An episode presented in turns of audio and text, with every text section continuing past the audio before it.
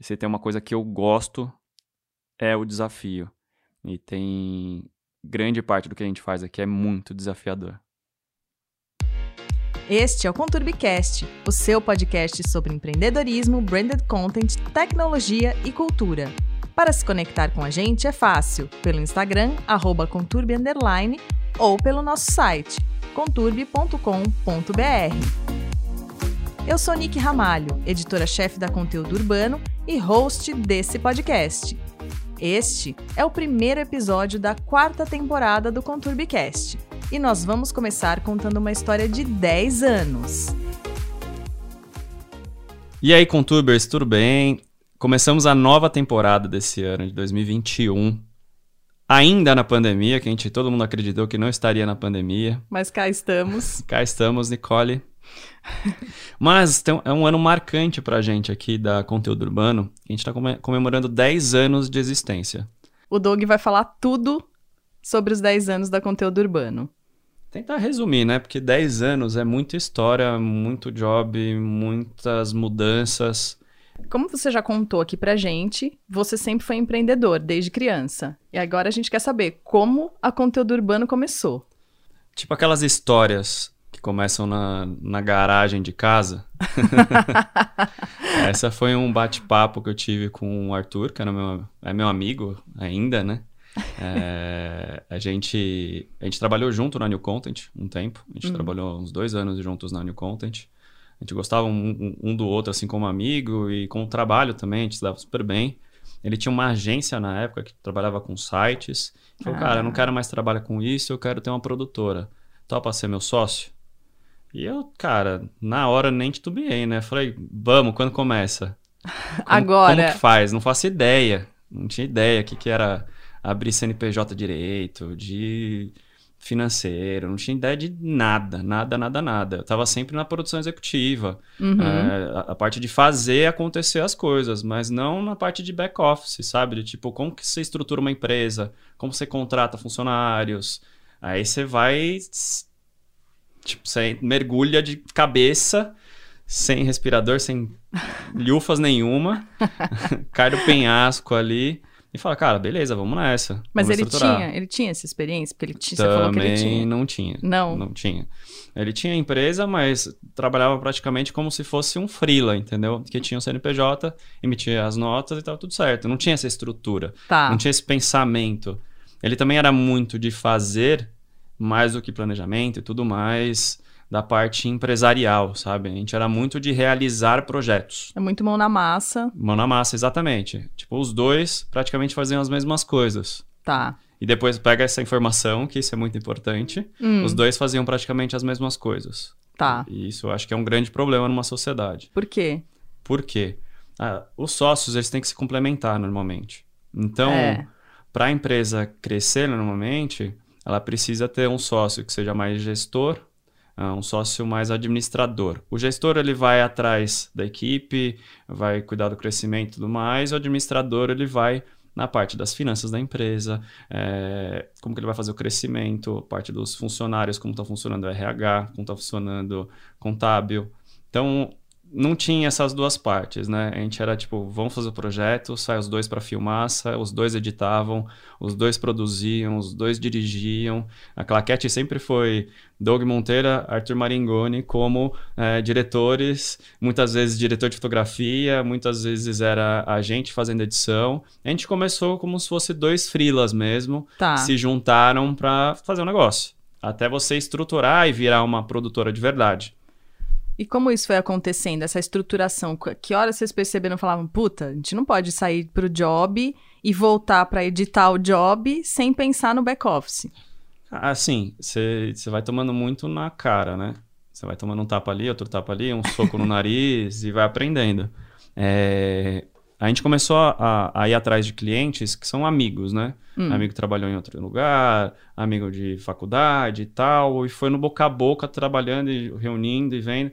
E chegou as pessoas e falou, cara, putz, vocês têm um trabalho muito legal, mas a gente não vê vocês, não percebe que vocês são uma empresa. Hum. Aí eu falei, primeiro alerta. Então a gente tem que mudar essa percepção. Vamos correr atrás. Então a gente precisa, se a gente não sabe, a gente tem que contratar pessoas que saibam. Tá. Então a gente contratou uma assistente nossa para cuidar da parte de nota fiscal, que a gente acabava é, esquecendo de pagar boleto, esquecendo, atrasando pagamento de fornecedor, porque a gente estava tão enfurnado com outras coisas. Cada um, além disso, fazendo outros fridas para pagar as contas da produtora e é. as próprias. Então, tipo, porque você pode começar a empresa de, de várias maneiras. Normalmente hum. você precisa ter um capital de giro é, um capital inicial ali para começar a empresa, gerir a empresa, pagar as contas, ter equipe e tudo mais. A gente não teve esse processo. Vocês já começaram de a cara... A gente não tinha Prolabore, a gente não tirava uma, um dinheiro nosso. Tipo, a gente ficou nisso uns três anos sem tirar um centavo, os dois, assim. Na real, vocês acabavam pondo dinheiro, né? Só colocava dinheiro. Então, a gente fazia frilas e trabalhava em outros lugares, até para bancar a nossa vida. Enquanto isso, a gente investia na empresa até ela virar uma empresa, ter clientes, ter portfólio, que a nossa área precisa muito de portfólio. Sim, é então, é importantíssimo. Se você, se você não tem um portfólio para apresentar, o cara, cara, para quem que eu estou vendendo? Quem, quem, quem, que vai fazer esse projeto para mim? Exato, ele não tem ideia do que você sabe realmente fazer, né? Exatamente. E, e, e é muito importante, quando você, por exemplo, você vê hoje o nosso portfólio, tem Mercedes, tem a Red Bull, você tem RAP, você tem Hospital Alemão Oswaldo Cruz, você tem Eletromídia, Pfizer. Unilever, Pfizer, tem um monte de empresa grande. Quando você chega numa outra empresa grande, já tem aquele crivo dessas empresas. Exato. Tipo, cara, se a Pfizer confiou neles, por que eu não vou confiar? Então é muito mais fácil. Mas esse início, até você conseguir um cliente de peso, é muito difícil. Então, como que você faz? Você acaba trabalhando de graça, acaba fazendo projetos tipo, que outra, nenhuma outra produtora faria. Então, tipo, a gente fazia. A gente, nossos primeiros contatos até não foram com marketing, por exemplo, que é normalmente quem a gente fala hoje. Sim. A gente tinha muito contato de RH, que era amigo de faculdade que foi para RH, e a gente tinha um projeto. Ah, putz, vocês fazem foto? A gente faz. Vocês fazem. Cara, e pagava peanuts. nada, nada. nada. E às vezes precisava de algum fornecedor, pagava o fornecedor, a gente tirava do bolso para ter esse portfólio. Uhum. Então a gente se sustentou nisso durante dois, três anos de criar esse portfólio até conseguir realmente portfólio suficiente, os contatos é, serem mais pesados, sabe? Tipo, cara, uhum. vamos fazer um uhum. network, sair em feira, ir em vários lugares, participar de grupos. Para onde a gente corre? Na época nem no LinkedIn nem era nada, entendeu? Não. A gente tá falando de 2011, cara. O LinkedIn começou a bombar em 2013, 14. Sim. Que as pessoas começaram realmente a usar, até virar o que é hoje. 11 era meio deserto lá, não é, tinha muita coisa. Até tinha uma. Cara, mas a galera nem entrava direito, não entrava todo dia. Eu, por exemplo, eu entro primeiro no LinkedIn para depois entrar no Instagram, entrar no, no Facebook quando a, a, acordo, sabe? Tipo, quais são as redes sociais que eu me relaciono? Ah, primeiro eu vou no LinkedIn. Vejo quem entrou no meu perfil, faço relacionamento tudo mais. Isso é muito importante hoje para o negócio. Isso é uma dica já para quem está ouvindo a gente, que o LinkedIn realmente ele ajuda no seu negócio. Ajuda muito, porque, cara, se você não tem relacionamento, que esse é o grande diferencial. Graças a Deus a gente sempre foi bem relacionado. Uhum. A gente nunca brigou com ninguém, nunca saiu brigado de nenhum trabalho. A gente sempre foi legal com todo mundo, sempre tentou ser amigo de todo mundo. E eu sempre tento ajudar primeiro do que pedir ajuda. Então, se alguém está com alguma dificuldade, e esse é um grande caminho para você chegar num cliente, hum. todo mundo tem muito problema. Sempre. Se você descobre algum problema que você pode atacar e resolver para aquele cliente, cara, ele vai ficar muito feliz. Ele pode não ter dinheiro naquele momento, mas você ajudou ele naquele, naquela hora que ele estava com dificuldade. Lá na frente ele vai lembrar de você. E foi o que aconteceu com a gente. A gente fez favores para várias marcas. Uhum. E tipo, virou um favor e não que vira um compromisso depois. Eu não, eu não faço isso para virar um compromisso. É, não é para criar uma obrigação daquilo. É, não é. Tipo, cara, é que, por exemplo, o japonês tem essa cultura. O japonês não gosta de receber presente. Porque ele vai ter que retribuir, né? É obrigado pela cultura dele a retribuir. Então tem isso, né? Então, você lê livros de persuasão né, e tudo mais, o fato de dar isso faz a pessoa se comprometer com você, ter um laço de comprometimento com você. Então eu sou muito mais de oferecer um favor do que pedir um favor. Eu sempre deixo uma carta na manga se eu precisar algum dia. E não que eu faça porque eu vou precisar de algum dia. Eu faço porque eu gosto de verdade. Claro. Vai que aquilo dali flua para alguma coisa depois. É, mas assim, uma das coisas que, desde que eu entrei aqui, uma coisa que me marcou, que você disse uma vez, a gente tava colocando equipamento no carro para sair para um job. E a gente não lembro sobre o que a gente tava conversando, você falou assim: então, vocês têm que ter na cabeça o seguinte: façam as coisas para as pessoas, para os clientes, porque vocês querem fazer. E não por esse interesse em, ah, ele, uma hora ele vai me retribuir. Não, ele pode nunca te retribuir, mas você fez porque você quis, porque você tentou ajudar.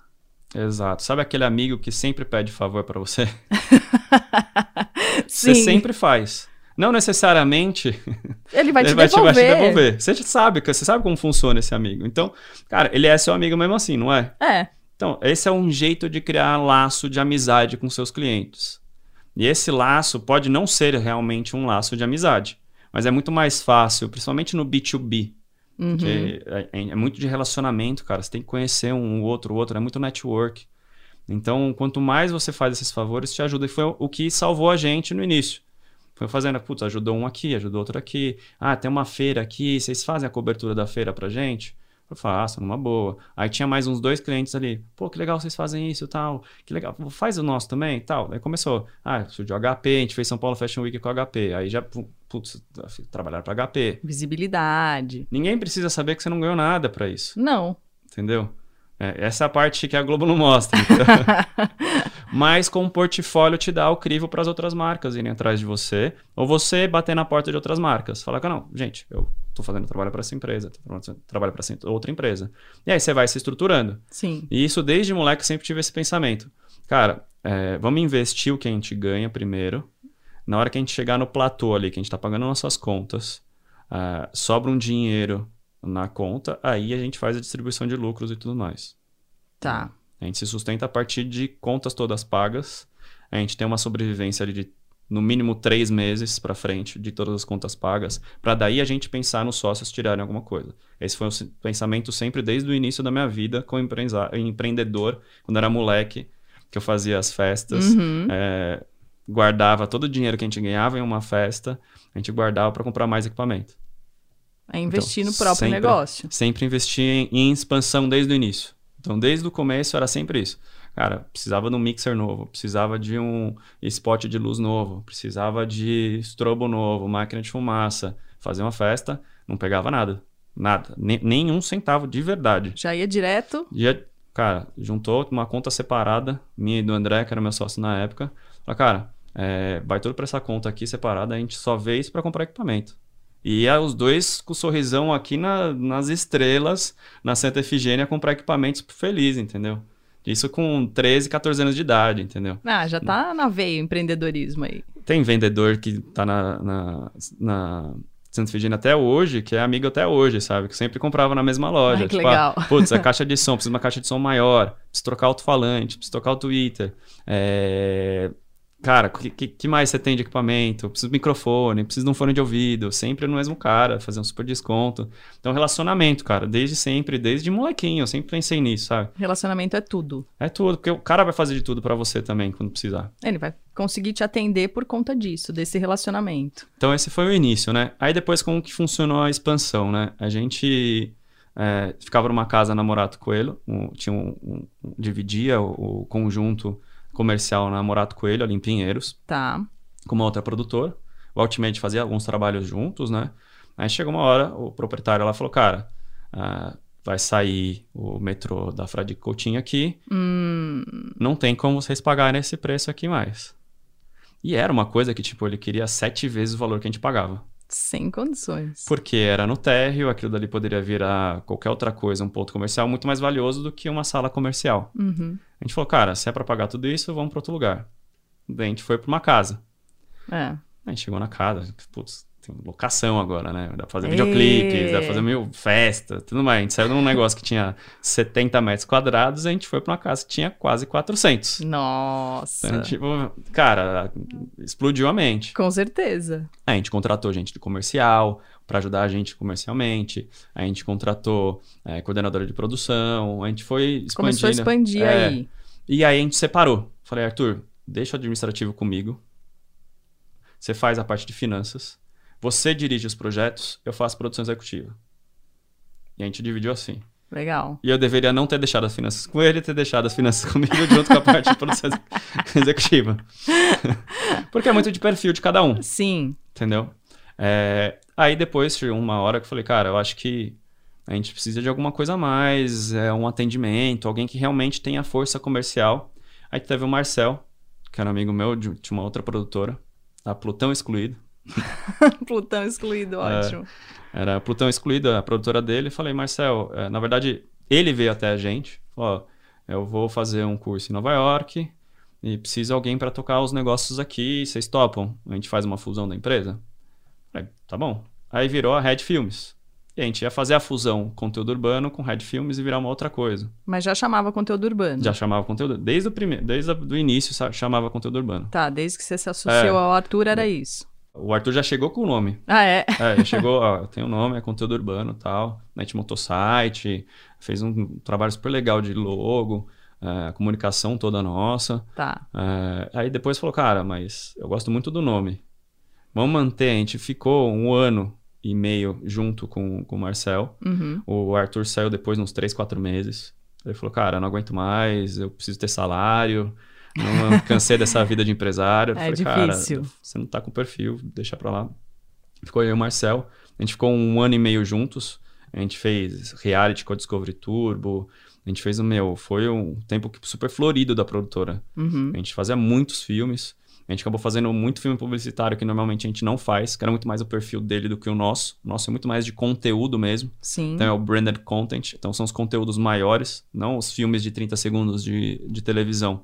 A gente ia muito para os outros formatos. Formato de 5 minutos, tanto para TV mesmo, quanto para internet, principalmente para internet. Isso é muito famoso hoje na internet, formatos longos de marcas. Uhum. Uma coisa que a gente sempre fez desde o início. É, então, mudou um pouquinho o perfil da produtora durante um tempo.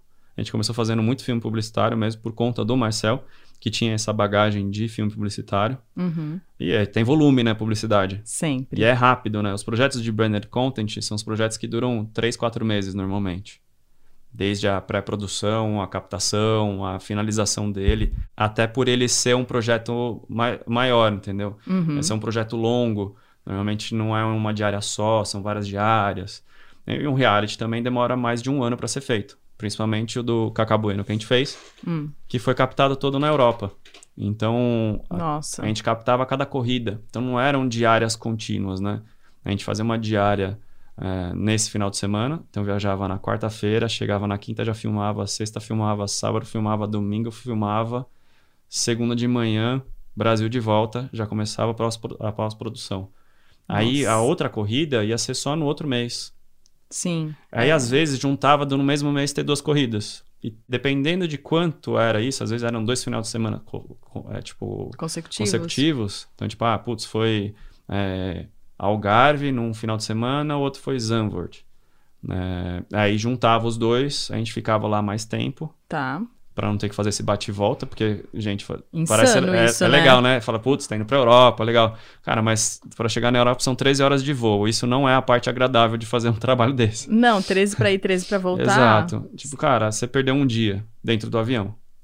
Pois é. E não, é um tempo que não volta. Não tem que fazer. Você não consegue fazer nada lá você dentro, não, na real. Cara, até consegue editar, Ah. mexer em alguma coisa, mas você perdeu aquele tempo, entendeu? Sim. Então, todo mundo fala, pô, você viajou pra caramba, tá. Mas essa parte era muito chata. Uhum. De chegar lá e, tipo, já chegar já filmando. Só largava as malas, montava a câmera e já filmava e tudo mais. Esse projeto foi muito legal. Em paralelo, aqui no Brasil, enquanto tá, o Marcel estava tocando nos outros projetos. Uhum. E tava rolando um monte de projetos. Videoclipes, é, projetos para Unilever, projetos de publicidade, é, para ABA. Tinha vários outros clientes que estavam tocando. Uhum. E aí chegou uma hora que ele falou, cara, eu não tô aguentando, é muito trabalho, muita coisa, acho que não é meu perfil, eu sou mais na manha de projetos e tudo mais, você é muito mais agressivo, acho melhor cada um pro seu canto. Aí. Eu falei, tá bom, cara, eu não vou mudar meu jeito.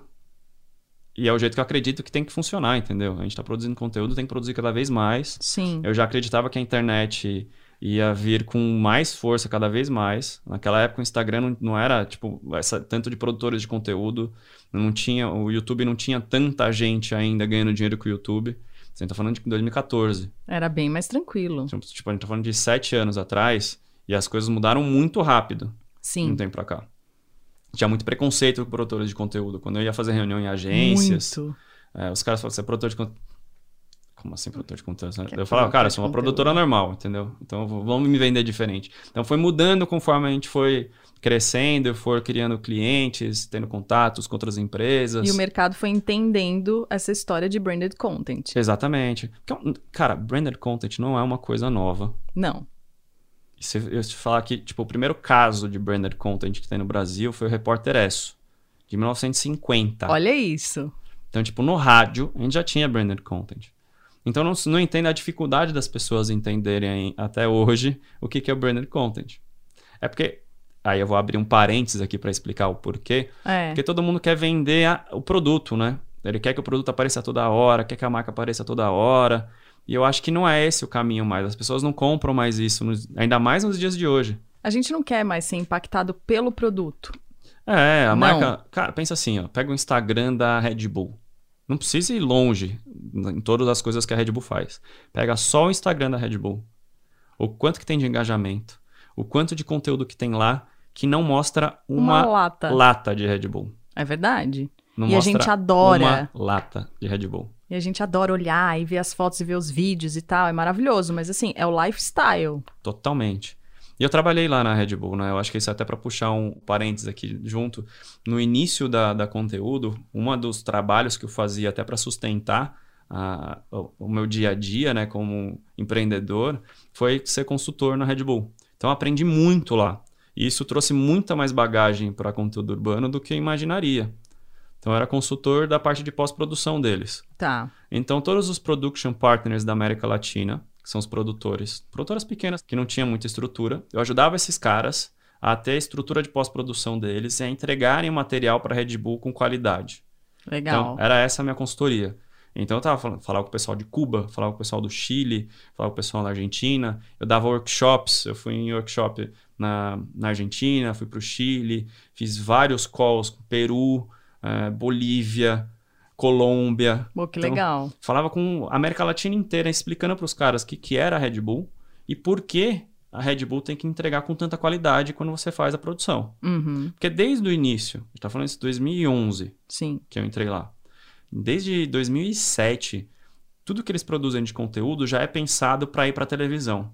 E para qualquer material que vai para televisão precisa ter uma certa qualidade. Sim. Então, por exemplo, eles não precisam depender da produtora para fazer a versão em alemão de um material que foi feito em português. Como que eles fazem isso? Então eu filmei. Tá. Tá, tem a nossa entrevista, tá tudo em português. Sim. Tem trilha, tem efeitos sonoros. Cada faixa de áudio eu mando separado para televisão. Então, se a TV quiser dublar a nossa, a nossa fala aqui em alemão, alemão, ou espanhol, ou qualquer língua, ele consegue fazer sem precisar da produtora.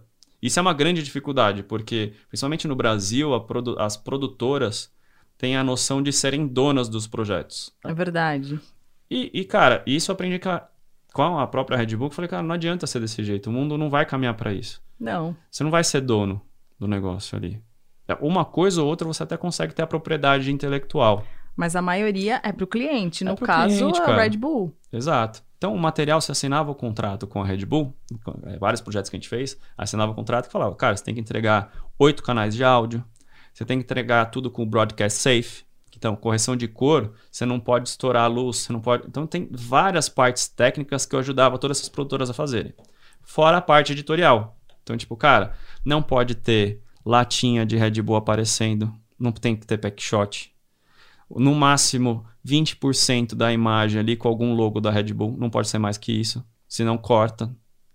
Então tinha várias políticas da Red Bull de conteúdo, tanto editorial quanto técnica, que a gente leva até hoje para os projetos que a gente faz. Tá. Que é uma coisa que eu acredito muito, desde sempre. Porque a Red Bull é a única empresa que eu conheço até hoje que consegue vender conteúdo. E aí buga o sistema de todo mundo. Sim. Porque você fala, cara, como uma Red Bull, que é uma empresa que vende energético, consegue vender é, conteúdo. Como assim? Que tipo de conteúdo? É, você pegar o canal off. É praticamente Red é, Bull. Surf.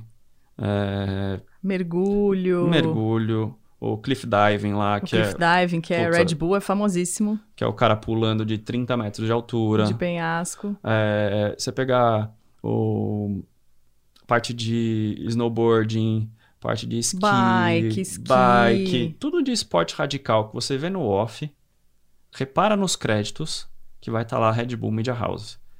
E aquilo dali foi comprado pela Globosat. A Globosat pagou por aquele conteúdo. É aí que tá o pulo do gato. Se eu tenho latinha da Red Bull, se eu tenho boné da Red Bull, se tem um logo para tudo que é lado, a Globosat vai falar, cara, isso é publicidade, não é conteúdo. Uhum. Me paga para estar tá aqui. Então, desde o início, eles falaram com todos os canais do mundo. Então, para ter o nosso conteúdo em todo que é lugar, eu preciso transformar isso em realmente conteúdo. Que as pessoas paguem para eu estar tá lá. No e editorial. não eu pagar para estar tá lá. Exato. Porque eu nunca vou ter fôlego suficiente para estar tá em todos os lugares. Eu nunca vou ter fôlego para mandar um cara para a estratosfera se eu não fizer desse jeito. Sim. Então, eles separaram as empresas, né? São dois CNPJs. Então, você tem o CNPJ que vende a latinha de, de, de energético, energético, e tem o CNPJ que vende conteúdo. conteúdo. Então, isso daqui é o que a gente leva para a gente fazer. Cara, a gente quer com os nossos clientes. A gente faz uma revista, quando a gente faz um reality, quando a gente faz. Cara, são, são projetos que a gente quer levar mais para o consumidor e a marca está por trás disso. Ela é protagonista, mas ela não está vendendo produto toda hora, ela não está se vendendo toda hora. É o conteúdo que prevalece ali. Ele que manda em tudo. Na verdade, ela está se relacionando com as pessoas e aí, como eu acredito nesse relacionamento, eu vou consumir. Sabe aquela história de dar um presente pro amigo sem esperar nada em troca e tudo uhum. mais? É Cara, isso. É, esse tipo de conteúdo é o que você está fazendo, de relacionamento com o seu consumidor. Tanto no B2B quanto no B2C. Então, tipo, cara, eu tô vendendo meu lifestyle, tô mostrando como que eu sou, puta conteúdo legal. Você fala, cara, eu queria ser esse cara de bike, queria ser o Danny McCaskill, sabe? De pular de lugar em lugar, tipo, é, quase numa agulha pra outra agulha com a bike. Maravilhoso. É surreal, sabe? Tipo, puta, andar de skate, que nem esses moleques que andam aqui, cara. Tanta, tanto atleta de skate, cara, tanto surfista. É, eu tô dando esse conteúdo pro. Na verdade, eu tô vendendo esse conteúdo, tô uhum. gerando receita pra empresa. E os consumidores estão sempre com a minha marca na mente, cara. Que sabe que é a Red Bull que vai fazer aquilo. Qualquer outra marca que tentar fazer parecido, você vai achar que foi a Red Bull. O As que é mais louco. a Red Bull ganha em dobro, em triplo, sei lá. Porque ela tá muito presente sem estar presente. Exato. Você pega. Tinha, tinha uns conteúdos. Acho que era do. Esqueci o nome dele, do. Que fazia paraquedismo. É o Cané? Pois eu lembro o nome dele. Mas ele, ele era patrocinado pela TNT. Hum. TNT era da, Ita, da, da, Itaipava. É concorrente direto da, da Red Bull. Da Red Bull, é. Então, eles começaram a falar, cara, a Red Bull vende lifestyle, eu vou vender também. E não deu certo, porque você olhava o conteúdo e falava, cara, estão copiando a Red Bull. É. E outro, modelo de negócio era tipo, cara, tomando latinha e tal. Eles desvirtuaram tudo. Falou, cara, tem que vender. E aí ficou descancarado que ele tá tentando vender uma latinha de energético. Você não via. dá certo. Não, não dá certo. Então tem que ser autêntico e genuíno o que você está falando. Você tem que ser verdadeiro. Então é isso que a gente traz para todos os clientes. Agora voltando para nossa história, quando, quando o Marcel falou, cara, não dá mais, eu falei, meu, aqui eu tô com, tá, a gente na época tava com 15 funcionários, a gente dividiu metade para cada um. Pais separados. é, tipo, tinha alguns que eram da empresa dele, tinha uns que eram da minha, tinha um projeto que era nosso e ele ficou com o cliente. Uhum. Aí eu falei, cara, tem esse pessoal todo aqui, tô sem cliente fixo Tô com a casa gigante aqui, sem usar tudo. Não sei o futuro financeiro da empresa. O que, que eu faço? E Falei, aí? cara, cortar custo tá torto direito. Saí da casa, entreguei a casa. Cara, infelizmente tive que tirar algumas pessoas do quadro de funcionários. Uhum. Fiquei com três pessoas. Falei, cara, ó, vocês vão virar meus frilas. E foi, foi verdade, viraram meus frilas. É, fixo não tenho como bancar, porque os projetos que tinham fixos não estão comigo. Ficaram com né? Meu sócio. Eu falei, cara, não vou para aluguel nem nada, vou ver qual é que é. Levei todo mundo para minha casa. Como foi isso? Cara, a gente ficou um ano na minha casa trabalhando. E aí, morando, E- trabalhando? Exatamente, foi aquela bagunça. Porque, tipo, puta, qual que foi o nosso primeiro cliente? A gente começou a fazer fa- canal da Fabi Justus. Hum. E aí, gravava quase toda semana com ela. O pessoal editava lá em casa e eu indo atrás de outros clientes. Cara, eu fazia reunião todo dia com cliente diferente. Todo dia. Todo dia. Todo dia. Era prospectando, prospectando, prospectando em agência. Cara, jo- me jogava. Batendo na porta de todo mundo. Todo mundo ligava para amigos. Tipo, cara, é, que tipo de projeto aí você acha que a gente deveria fazer? Qual que é o perfil que a gente tem? Trocava ideia com Deus e o mundo, cara. Deus e o mundo. Aí foram surgindo algumas oportunidades e tal. Aí a gente fez um projeto é, uma, participou de uma concorrência com o Hospital Alemão Oswaldo Cruz para fazer revista. Eu nunca imaginei que ia fazer revista impressa. É que é bem diferente, né? No momento que não temos muitas revistas é, mais. Exato. E na New Content a gente fazia revista, bastante lá. Sim. Eu fazia parte da produção da revista da TAM, que virou Latam, fazia parte da, da revista é, da DASA, da, dos laboratórios, né? Da Cirela, uh, do canal da TVA que virou Vivo. Cara, tinha um monte. Tinha um monte de revista. Um monte de revista que a gente fazia lá. Do Estúdio W, de beleza. Então a gente participava de todas essas produções. Eu participava de tudo que é produção quando estava lá na New Content. Era difícil alguma produção que eu não participava. Então você já tinha essa experiência Já tinha essa experiência. Também. Falei, cara, bora fazer. Conheço quem faça. É, chamei pessoas parceiras para entrar no projeto na concorrência juntos. A gente ganhou. Eu falei, cara, não dá mais para ficar aqui em casa. Aí fui atrás de financiamento e tudo mais, coisas que a gente nunca fez. A gente nunca foi atrás de um banco pedir dinheiro. E foi aí? a primeira coisa que eu falei, cara, não consigo sair daqui se eu não pedir um empréstimo e me planejar para isso. Mas como que é isso? Porque assim, você ainda era pequeno e estava na sua casa. Como é chegar no banco? Porque é assustador, as pessoas realmente têm medo, às vezes não empreendem por conta disso, por falta desse suporte. Como foi isso? Cara, banco, ele é sempre dificultador da sua vida. ele nunca vai querer te ajudar. Essa é a real. No Brasil, nunca vai querer te ajudar. Ele vai pedir sempre alguma coisa. Ou vai pedir um fiador, ou vai pedir algum imóvel seu. Se você não tiver nada disso, se não tiver um fiador, não tiver o credit score, é muito difícil. Então, assim, o que, que, que, eu aconselho? É nunca dever nada para banco. Nunca dever nada de cartão de crédito. Andar direito. Porque, cara, você deve ficar um boleto, ficar com o nome sujo por dois meses, vai virar uns cinco anos com aquilo sujo do seu nome. Então, na hora que você precisar abrir uma empresa, precisar pedir crédito, o banco vai olhar e falar, cara, esse cara não paga direito. Hum. E agora que está unificando tudo, vai ficar mais difícil ainda. O que é essa unificação? Cara... A unificação é o seguinte, estão unificando todos os credit scores. Hum. Então, tipo, Mastercard com Visa, com Itaú, com Bradesco e tudo mais, estão unificando tudo isso para virar um credit score único. Então, tá. tipo, Serasa tem um, tem mais uns outros três players no mercado que tem o credit score. Então, se você não tem um credit score bom, você não consegue um empréstimo. Ou você vai ter que ter uma casa para colocar. Não, isso aí... eu acho um puta risco. Puta Mas, risco. Se eu só tem uma casa, vai Exato. perder. Exato. Por mais que você acredite no seu negócio... É um, muito risco. É muito risco. Tipo, se você pedir um empréstimo que nem é do valor do seu apartamento, por exemplo. Tipo, você tem um apartamento no valor de 300 mil. Você vai pedir 100 mil pro, pro, de empréstimo. Óbvio que vai vir uns juros que vai custar quase 200, porque o nosso juros é muito alto. Por mais que tenha caído, continua Ele sendo muito é alto. alto. Ou seja, se, se você não conseguir pagar isso, você vai perder seu apartamento de 300, você está com uma dívida de 200. Então você tem que pensar muito bem quando for fazer esse planejamento. Hoje tem várias formas digitais de você conseguir sem ter esse fiador, sem ter. Sem dar esse tipo de garantia. É, o que a gente foi, eu não fui de um banco direto. Hum. Eu falei, cara, banco, deixa eu. Eu sempre fui pró da tecnologia.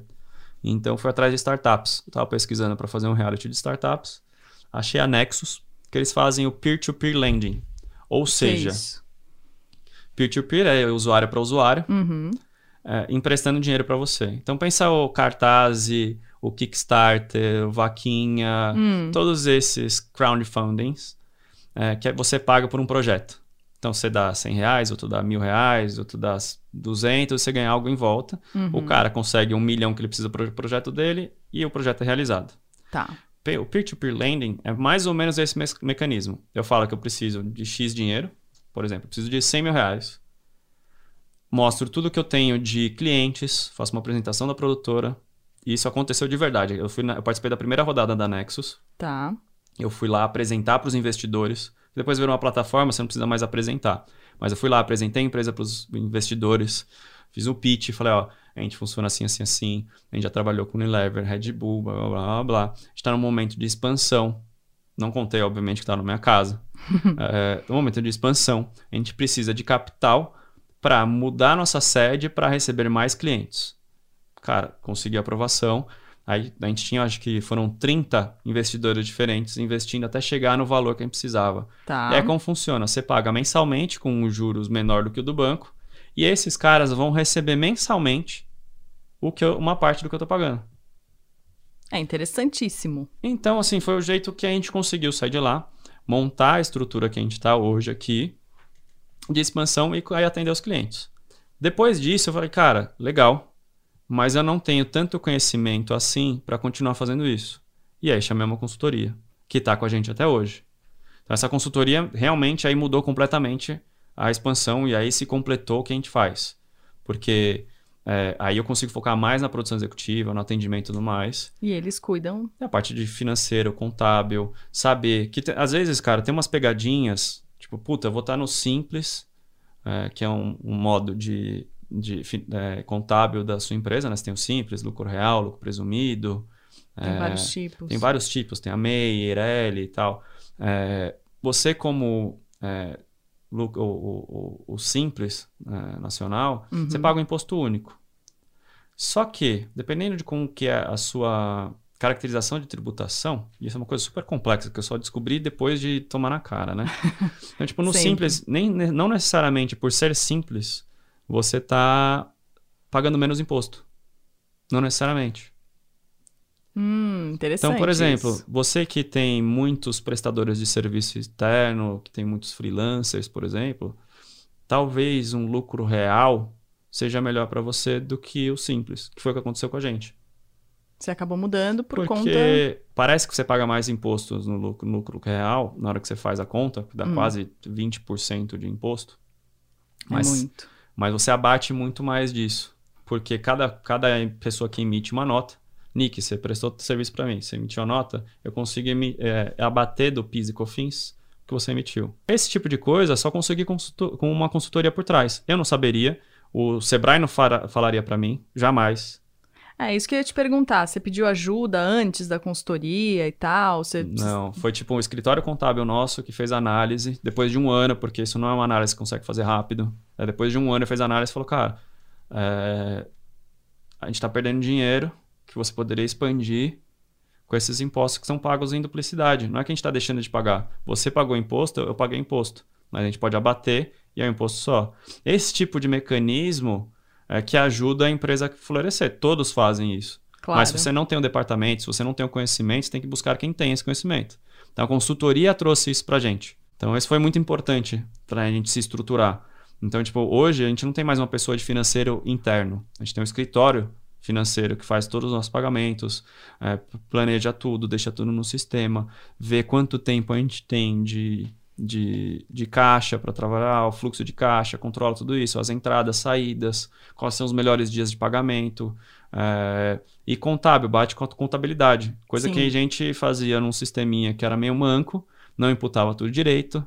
Então, até 2018, é, início de 2018, que a gente implementou a consultoria aqui, hum. era meio bagunçado. Era organizado, mas... mas... não tinha o track record perfeito. Sim. Tipo, cara, você começou a faturar dá um monte de empresa, chegava a Discover, pedia milhões de documentos pra gente, eu me descabelava para fazer, entendeu? É assustador, né? Eu falo, cara, eu não faço ideia como conseguir tudo isso. E é muito difícil achar informações sobre tudo isso, porque elas são soltas. Não é num lugar só que você vai saber tudo. Isso que é, que é difícil pro, pro empreendedor, né? Não tá tudo concentrado, ele vai buscar naquele lugar que ele encontra tudo. Exatamente. Isso é muito difícil, muito difícil mesmo. Bom, falando nisso, nessa consultoria tal, que te ajudou a expandir os negócios e tal, fala um pouco para os nossos ouvintes das dif principais dificuldades que você enfrentou desde o começo até agora como empreendedor. Cara, eu acho que assim, a mais difícil é conseguir novos clientes. Isso é muito difícil. Hum. Eu sempre tive facilidade com fornecedores, porque fiz muita amizade em todos os campos que eu, eu trabalhei. Sim. É, não, nunca tive problemas graves com fornecedores.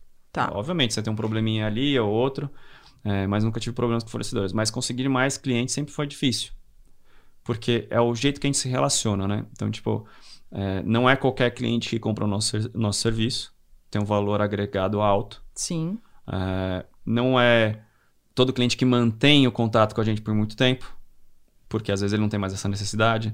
Muitas agências, você abre relacionamento com a agência, uhum. saiu o RTV, que é o contato nosso lá, foi para outra agência, ou ele te leva junto, ou perdeu o contato. Ou um diretor de criação, que você era amigo, mudou de agência, e aí o RTV não deixa ele colocar uma produtora nova, você perdeu o contato. Acontece muito isso. Então, você abrir um novo cliente é muito difícil. Manter até mais fácil. tirando esses casos que eu te falei. Sim. Mas abrir um novo cliente é muito difícil. Que é isso, né? Como você vai chegar e bater na porta? Então, essa sempre foi uma dificuldade. E com essa toda a sua experiência de até de Red Bull, que é a, a principal, né, que você implementou na, na produtora e tal, como que você faz para captar mais clientes agora nesses 10 anos com toda essa experiência? E aí é relacionamento, né? É tipo, é, é um amigo aqui numa empresa, tipo, ah, putz, você conhece alguém lá na Seara? Conhece alguém lá na Vigor? Conhece alguém lá na Fibria, na Suzano? Conhece alguém? Ah, conheço tal, tal, tal fulano. Cara, você pode me apresentar? Aí. É o, é o melhor jeito. Porque se você. Cara, eu sou bombardeado todo dia no LinkedIn. todo dia. Todo dia eu recebo um monte de mensagem. Eu falo, cara, tá todo mundo saturado. Se eu, que não sou tão conhecido, tenho empresa há 10 anos e tudo mais, mas não sou um cara de mídia, que tá toda hora na televisão, que tá tudo mais sou bombardeado de gente vendendo milhões de coisas diferentes. Imagina. Cara, escritório de contabilidade, eu recebo uma proposta diferente por dia. Nossa. Literal, dos caras me atacarem, tipo, não quer mudar sua história. Cara, mas eu já tenho isso, eu já tenho uma consultoria e tudo mais. Então fica chato você prospectar o cold call, agora uhum. virou o cold e-mail, que é o, o, é o jeito que você recebe os contatos pelo LinkedIn. Então o LinkedIn é bom mas você tem que ter um outro tipo de approach. Então, é, muito difícil você fazer esse tipo de approach. E como eu estou no dia a dia operacional também, eu, eu, sou um pouco mais pé no chão nesses approaches code. Tipo, é muito difícil eu chegar direto no code. Eu sempre vou para rede de relacionamento. Muito melhor. Então, tipo, putz, Nick, você conhece alguém lá na Lupo? Conhece alguém lá na, na Brilha? Alguém lá na Samsung? Alguém na Apple? Não conhece? Conhece alguém que poderia conhecer alguém? Sim. A indicação é a melhor indicação coisa. Indicação é a melhor coisa. E daí o que acontece? Você faz um trabalho, aí você faz um trabalho na agência, saiu na mídia, tal, as pessoas, pessoas viram, tal, entraram no seu e-mail, entraram no seu site, viram o que você faz, viram o seu portfólio, aí vem um contato. É muito mais difícil esse contato. Mas vem, volta e meia chega, ah, faz um orçamento para mim, tal, não sei o que. Eu falei, cara, não sei nem de onde essa pessoa me achou. Mas achou. Mas achou, cara, vou estabelecer uma conexão primeiro uhum. com esse cara para depois mandar orçamento. não vou mandar orçamento seco. Sim. Putz, legal sua, sua ideia e tal. Mas a gente pode fazer um call, que hoje a gente não pode mais fazer presencialmente, né? Sim. Nem sei quando a gente vai voltar até o presencial. Eu gosto muito do presencial. Muito melhor Tomar um café com a pessoa, olho no olho apresentar numa TV, em vez de apresentar pela internet que vive dando pau. Vive caindo. Então, para apresentar vídeo pelo Teams, pelo Zoom, pelo Meet é muito difícil. Sim. Você depende muito da internet da pessoa. Você pode ter uma internet maravilhosa, mas se a pessoa não tiver... não tiver, vai ser aquele vídeo todo travado e a experiência é muito ruim, né? Então, você apresenta no seu computador, na, no, tipo, que seja no, ca, no café da pessoa ali no escritório, é muito mais legal o relacionamento do que apresentar somente vídeo, que precisa mostrar a qualidade. Sim. Então eu mando a apresentação pro cara, assista a hora que quiser, com a qualidade é melhor e apresento como que a gente funciona. Então hoje é muito mais um boca a boca, sabe? Tipo, a gente fez um trabalho para uma agência, eh, gostaram muito, aí a outra já sabe daqui e tal. Não tem muita. O relacionamento com agências que a gente tem normalmente não são duradouros. Porque, porque as pessoas mudam muito. Muda muito as pessoas. É uma rotatividade muito grande em agências. Mas com os clientes, são muito longos. Então, essa é a diferença. Quando a gente tra trabalha com cliente direto, normalmente a gente trabalha por 3, 4 anos direto com esses clientes. É muito difícil. É quando o, o diretor de marketing saiu e foi para outra empresa que normalmente muda. Mas se não. Porque é isso. É, o cara tem um trabalho agora, ele tem. Ele precisa desse job agora, mas ele, daqui dois dias ele vai precisar de um favor. Eu vou falar, cara, não vou fazer. Faz. Eu faço. E normalmente são cinco favores para um job, dez favores para um job. é, isso é, é, é, ciente isso. Só que o que acontece? Aquela empresa normalmente pode ser uma Unilever. E a Unilever tem tipo umas 70 marcas. Se você fez o trabalho bem feito para uma pro Axie, você fez um trabalho bem feito para Dove, trabalho bem feito para Seda, o negócio reverbera nos corredores Sim. da empresa, não mais, né, no, pelos teams da empresa. Pelos teams. e, e acaba pulando outros trabalhos para você. Pô, a tal pessoa fez um trabalho com você, gostei muito, gostaram muito, pode fazer para a gente também? Então, fazer sempre o trabalho bem feito foi o melhor network. E aí você manter o relacionamento. E aí, fulaninho, tudo bem? Cara, se precisar de alguma coisa essa semana, qualquer orçamento, até pesquisa de referência, pode contar com a gente, tá? Isso vai. Vai. Cara, e aí, como tá? Meu, se liga esse trabalho que a gente fez aqui, meu, puta inclusão legal. A gente fez esse trabalho aqui junto com a Yang, eh, de inclusão. A gente fez, putz, esse final de semana que a gente fez é, com Bahia. A gente fez transmissão ao vivo na vertical, é, com câmera profissional. Normalmente o pessoal faz isso com celular. Olha que legal, que diferente. Reverberou para tudo que é lugar, vai para Cannes. Então, Cara, é esse tipo de coisa. Estimula a curiosidade e as pessoas tá, vêm. Legal, cara. Puta, a gente tá com um projeto parecido aqui, vocês fazem mesmo isso? Cara, tá aqui, tá, tá aqui. aqui a prova, entendeu? Então você tem que ir cutucando quem você já conhece. Aí essa pessoa vai espalhando. É que nem vírus. ah, é assim, ó. Espalha. Vai contaminando a galera. É, Doug, assim, o que, que te move a levantar todo dia e fazer esse trabalho? O que você mais gosta de fazer? Puta, eu vou falar isso, mas é um tiro no meu pé nos dois, né? De 12. Eu sou movido por desafios. É, e isso é, um, isso é um problema às vezes. Porque você acaba fazendo alguns projetos só para o desafio, sabe? Hum. Então, é tipo, aquela competitividade de nadador. É muito mais pelo, pelo fato de, tipo, cara, esse projeto é muito difícil de fazer. Puta, é a nossa cara. Vou fazer. a nossa cara. Quanto mais difícil, mais desafiador, mais legal de fazer. Ah, são pouquíssimos, pouquíssimos trabalhos que a gente nega, assim. De que a gente fala, puta, isso não dá pra fazer. São pou, pouquíssimos, pouquíssimos. É quando realmente a gente não tem expertise, uhum. a gente não conhece ninguém que tem expertise. Porque se você não tem expertise, mas conheça quem tem... O parceiro vem aí e a gente faz. consegue resolver, entendeu? É, essa, essa é a minha crença. Você vai ralar, você vai pedir mais prazo para você aprender e fazer no meio do caminho. Mas. Mas acaba fazendo. Vai acontecer. E foram vários projetos acontecendo desse jeito aqui. Vários, vários, vários, vários. É, tipo, cara, não tem verba, é um piloto, bora fazer? Bora, porque eu vejo. Se, eu... Se ele não é estratégico, eu já fico com o pé atrás. Hum. E normalmente esses desafiadores são bem estratégicos. Sim. Porque eu vou resolver um problema que ninguém tá conseguindo resolver. Aí que tá. Então as pessoas vão me ver com outros olhos. Então é isso que me move, entendeu? Eu nunca fui movido pelo dinheiro. De tipo, puta, eu vou fazer isso aqui que eu vou ficar milionário. Não, nunca foi. Nunca, nunca, nunca. Foi muito mais pelo desafio. E tipo, cara, tipo, esse realmente que a gente fez do, ba do Bahia, a gente tava com duas equipes em Salvador, com duas pessoas em cada casa, em locação. Aqui a gente tá fazendo streaming com duas pessoas na equipe, super reduzida, no meio da pandemia. E a gente fez, entendeu? Aconteceu. Foi super legal, todo mundo ficou feliz pra caramba. É, é, é, esse desafio é mais gratificante e você, você ficar viciado nisso quando você entrega esse tipo de trabalho. É, te motiva pro próximo. Exatamente. Por exemplo, o do Cacá Bueno, a equipe hum. era super reduzida. Parecia já que a gente já tava numa pandemia. Só não usava máscara. Mas a equipe eram três pessoas para fazer a série inteira.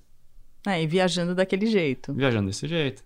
Então, tipo, a gente tava fazendo foto, toda a parte de conteúdo, é, e, e, viajando, produzindo. Voltando, editando, montando. Com um jet lag maldito. Nossa. Porque uma, normalmente você demora quase uma semana para recuperar. recuperar. Então você já chega lá, já filmando, cara, você já chega, tipo, meu, totalmente perdido no tempo. 5 é, horas da manhã é tipo uma hora da manhã aqui, entendeu? E é a hora que você sai para filmar. E você não sabe a hora que vai voltar. As pessoas acham que é bonitinho isso, né? Reality, cara, você não sabe a hora que você vai voltar para casa. Você abriu câmera, você não sabe a hora que volta. Você sabe só a hora que começa. E isso é muito legal. Eu amo fazer reality por conta disso. Você não sabe a hora que vai acabar. Só vai. É conteúdo, cara. Tudo é conteúdo. Tudo, tudo, tudo. E quanto mais conflito, melhor. Quem assiste Big Brother sabe o quão, quão divertido é quando tem treta. Se não tem, não tem graça. Não tem graça. Você não quer ver, cara. Você quer ver treta. A treta que move. É fogo reality. no parquinho. É, cara, e você vê, tipo, o Thiago Leifert, é, é, a felicidade dele quando tem treta, cara. Sim, ele já, ele já abre. Nossa. É, porque é o que. Folgadíssimo. Tá... Cara, quanto mais treta, melhor, cara. Pro reality, entendeu? Sim. Obviamente, tem umas que, tipo, puta, são, passam da linha, né? Você vê a Fazenda, tiveram várias que passaram da linha. Esse Big Brother não teve nem Tipo, vai, tirando a da Carol Conká, que foi tipo, cara, foi o extremo com o Lucas ali e tudo mais. O resto foi mais ameno. Que é o tipo de conflito que é legal pro reality. que, que é saudável, que mantém o reality aceso, é isso. Você vê que as semanas que tiveram menos conflitos foram as semanas que a audiência caiu. E que a gente nem comentou aqui, né? Exatamente. então, cara, é muito legal isso de conflito, cara. Isso é, e a gente vai sempre atrás desses conflitos também para os nossos projetos. Tipo, qual que é o conflito desse personagem no dia a dia? Qual que é o conflito que ele. Que, cara, que essa empresa tá tendo, que a gente tá resolvendo? Que é, é, o jeito que as pessoas se interessam, cara. A gente se interessa por conflito. Sim. A resolução desse conflito, principalmente. Não ele acontecendo em si. Porque é. tudo que a gente quer ver agora é a resolução dessa pandemia. É, a gente quer o desfecho disso o quanto antes. que é esse conflito que a gente está vivendo agora. Entendeu? Uhum. Então, é, isso a gente traz para todos os projetos, esse desafio, né, essa sede por desafios é, é o que motiva a gente. É, não só eu, eu acho, né? Eu acho que eu, eu, eu transpareço isso para a equipe, sabe? Eu Sim. instigo todo mundo a, a, sempre, cara, vamos lá que é desafiador esse, não é pelo dinheiro. Pelo dinheiro a gente, o dinheiro vai vir, cara. Relaxa que vai vir, meu. Uma hora vem. Uma hora vem. Agora, resolver esse desafio aqui é muito mais divertido, cara. A gente faz com um sorriso na cara, entendeu? Sempre. É. E, Doug, pra gente fechar, você faria tudo de novo agora, tendo essa experiência que você tem? Cara, é aquela, aquela velha pergunta, né? Você preferia ter o conhecimento que você tem agora com 18 anos de idade ou um milhão de reais? Eu preferia ter, começar a empresa com o conhecimento que eu tenho agora, uhum. 10 anos atrás. Faria as mesmas coisas, entendeu? Com, eu acho que talvez com mais agressividade, com mais é, confiança. É, mas assim, é maturação, cara, não tem como. Não tem como pular essa parte. Não tem como, não tem como. Então você graças a Deus, assim, a gente não faliu a empresa, né? É, porque né? normalmente acontece, quando o cara está testando, não tem o conhecimento e tudo mais. Então a resiliência é muito importante nesse caminho todo. Então, tipo, cara, autoconhecimento. Isso é uma coisa que eu comecei muito cedo com os podcasts. Uhum. É, acho que lá em 2012 eu já era viciadaço em podcasts. Na verdade, desde a época da faculdade, eu, já fiz alguns podcasts, mas de música eletrônica na época da faculdade, uhum. num software chamado Winamp. Mas morreu o podcast uma época. Aí depois virou o que virou hoje. É, voltou com tudo. Voltou com tudo. E o boom do, dos podcasts nos Estados Unidos foi em 2014 para 2015. Uhum. E essa época eu já estava viciadaço em, em podcasts. E, e, vários deles de autoconhecimento, de como gerir empresa, como gerir pessoas, de propósito e tudo mais, e os relacionamentos que eu comecei a ter com as pessoas, alguns mentores que você vai achando no caminho, consultoria. Uhum. Então, assim, o que eu faria de diferente era, tipo, puta, talvez a consultoria antes, talvez é, achar mentores antes, mas eu faria quase tudo igual, cara. Tudo quase de tudo novo. de novo igual, assim. Mas com, agora com muito mais conhecimento. Eu acho que eu seria mais agressivo nas leituras dos livros, seria mais agressivo até com os podcasts. É, teria mais sede do que eu tipo, a sede que eu tenho agora por conhecimento na época que eu comecei a empresa. Ah, legal. Bom, parabéns pelos 10 anos de conteúdo urbano. Vou te falar que mudou minha vida. Faz dois anos que eu tô aqui, mudou minha vida. Adoro trabalhar com você. Que ótimo, Nick. É muito bom esse, esse feedback, assim, de interno, não só externo, né? Quando você escuta isso de cliente e tudo mais, é gratificante. Mas quando é interno, você vê que está no caminho certo porque dos dois lados, né? Você não está extrapolando, né? não está explorando nenhum lado nem, nem o outro, outro sabe? Então, tipo, se é gratificante para todo mundo, fica muito mais legal, sabe? Então, essa é minha meta de vida, sabe? Meu propósito é, tipo, trabalhar com vontade, porque gosta, porque ama. Sim. Então, que bom esse feedback, muito obrigado. E é isso, foram, são 10 anos, a gente vai continuar nessa, inovando, pesquisando, aprendendo cada dia mais com projetos, clientes, fornecedores, parceiros, amigos.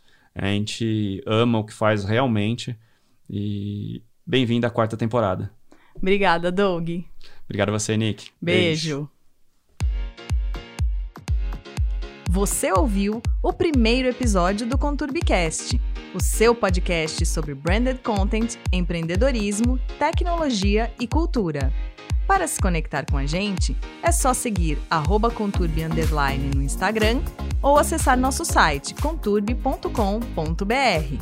Espero você no próximo episódio. Até lá!